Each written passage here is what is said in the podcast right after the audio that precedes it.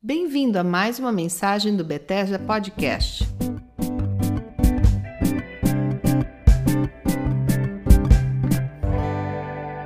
Oi, aqui é Silas Esteves, esse é o Bethesda Podcast. É muito bom ter vocês conosco aqui hoje, nesse diálogo e nessa meditação desse podcast. Eu quero falar aqui hoje sobre a alegria do arrependimento.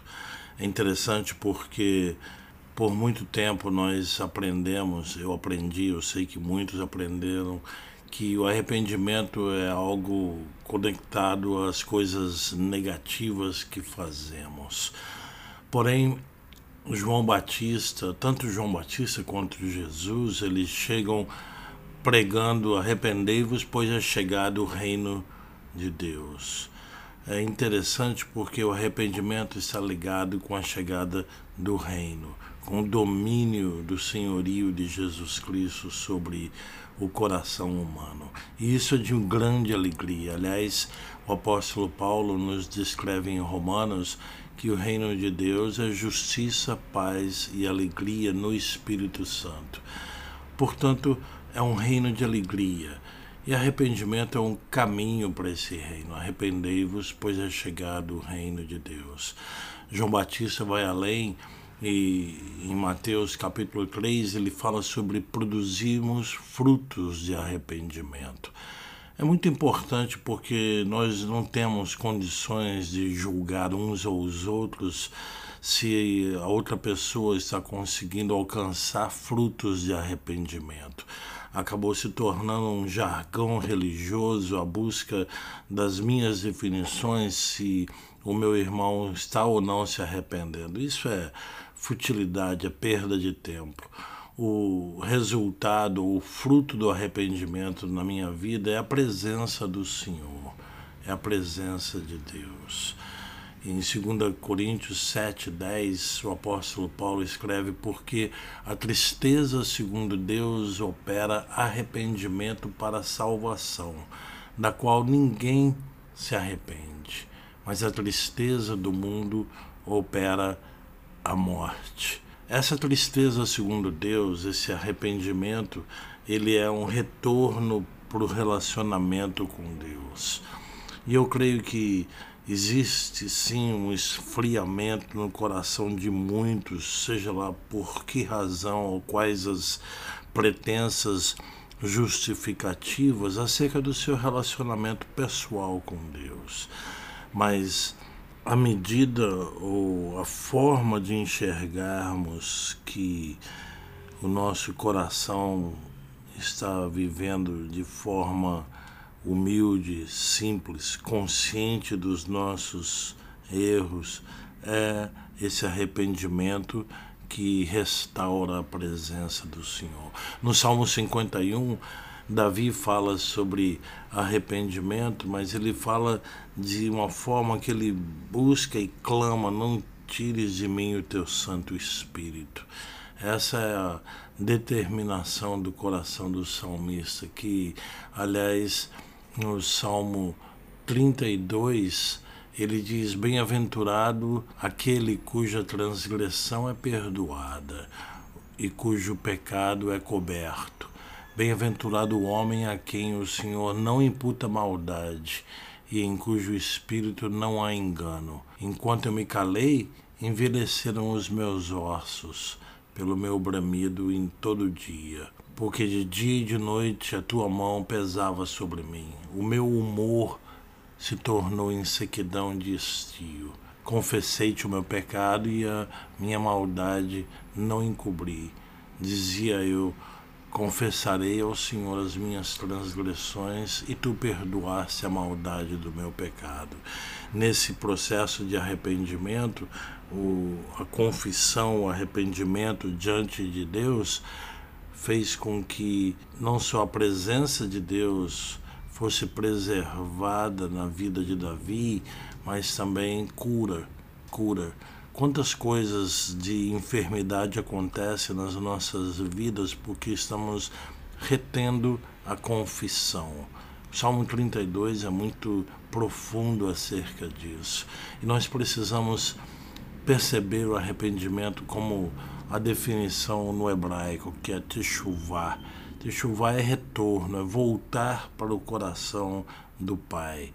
Sabe aquela experiência que Jesus conta do filho pródigo, ele voltou para o coração do pai.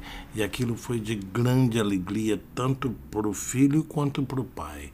Tanto é que o filho tinha preparado todo um discurso explicando: não sou digno de ser chamado seu filho, mas aqui é o meu lugar. E o pai interrompe o discurso para uma tremenda festa, para uma lindíssima festa. O fruto do arrependimento do filho pródigo foi estar junto com o Pai. E era essa a mensagem que Jesus estava passando para nós. E eu realmente quero colocar o nosso coração e clamar por tempos de arrependimento. Nós estamos nos aproximando de uma grande festa de tabernáculos que eu creio que vai trazer transformação para as nossas vidas pessoais, para as nossas famílias, para as nossas congregações e, por que não, para o corpo de Cristo, para a família de Deus em toda a terra. Mas esse processo de arrependimento é contínuo, é diário. Não pense que arrependimento é algo que eu devo fazer no momento que eu estou consciente de um pecado aqui e outro ali, porque todos nós pecamos mas não é algo esporádico. Arrependimento, ou seja, essa lavagem do Espírito Santo, sermos lavados pelo Espírito Santo, pela palavra de Deus. Esse termo lavar do Espírito Santo está lá em Tito, capítulo 3. Mas esse essa experiência de sermos continuamente lavados significa o resultado de um coração continuamente prostrado à busca de não se apartar da presença do Pai. Isso é arrependimento toda e qualquer coisa, em todos os níveis espírito, na alma, no corpo, ah, no nível físico, na arte, na diversão, qualquer coisa que venha se interpor ao meu relacionamento com o Pai é alvo de arrependimento. Eu não quero que nada interfira no relacionamento com Deus. Jesus abriu sim um novo e vivo caminho e ao fazê-lo, ele também nos deu o Espírito Santo como guia para esse caminho. Mas o objetivo é o coração do Pai, nós entrarmos e vivermos na presença do Pai Celestial. Essa é a hora em que nós precisamos verificar no nosso coração a, a contínua libertação de tudo que nos atrai, para longe do Pai, de toda e qualquer força, pensamento, comportamento nosso que nos afaste da presença do Pai. Isso é alvo de arrependimento, portanto, é algo contínuo, como oração. Pense assim: a Bíblia diz, o apóstolo Paulo nos ensina orar sem cessar. Como vai ser a nossa vida se nós aprendermos a treinar o nosso coração, o nosso espírito a se arrepender sem cessar?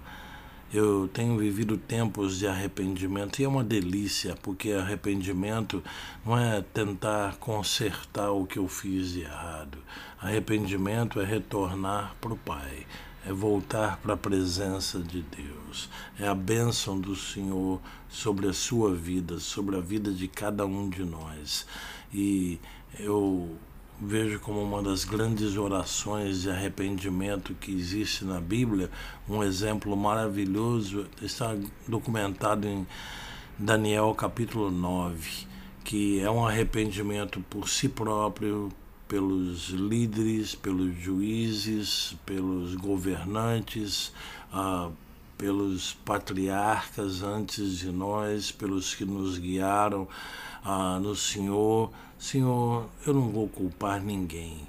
Eu só não quero que nada obstrua o meu relacionamento pessoal com Deus. Portanto, arrependimento é lindo, arrependimento é contínuo, porque todo dia acontecem coisas, pensamentos, palavras, atitudes que tendem a me separar do coração do Pai e eu não quero que isso aconteça.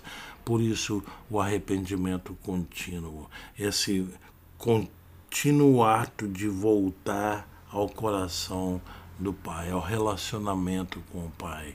Aliás, foi para isso que ele nos deu o seu filho, para nos salvar, sim, para perdoar, sim, os nossos pecados, mas para reconciliar o nosso coração ao coração de Deus.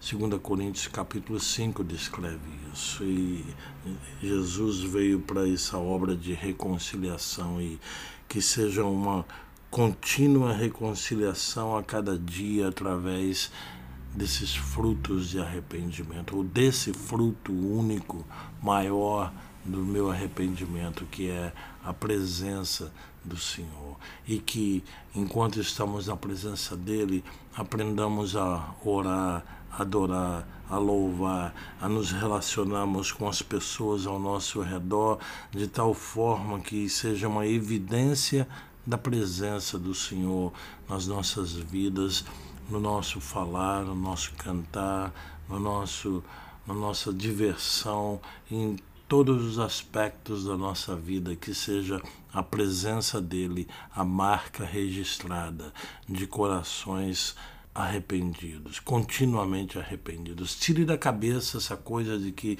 arrependimento está ligado só a coisas negativas. Arrependimento é a porta aberta, é a recusa absoluta de viver distante do Pai.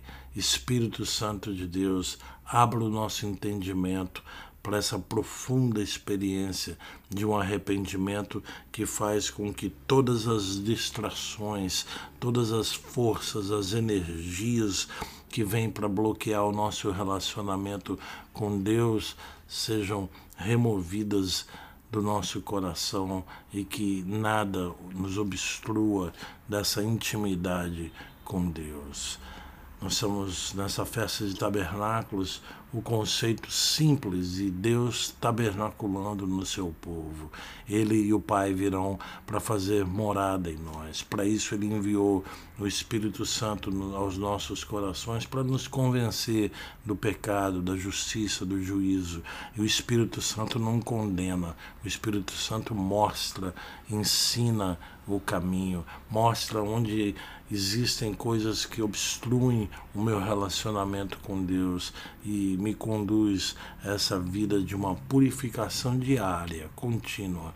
Nós precisamos aprender a acordar pedindo ao Senhor um coração quebrantado, humilde diante dele, um, um coração que não julgue ninguém, uma boca que não fale mal de ninguém da, do nosso semelhante.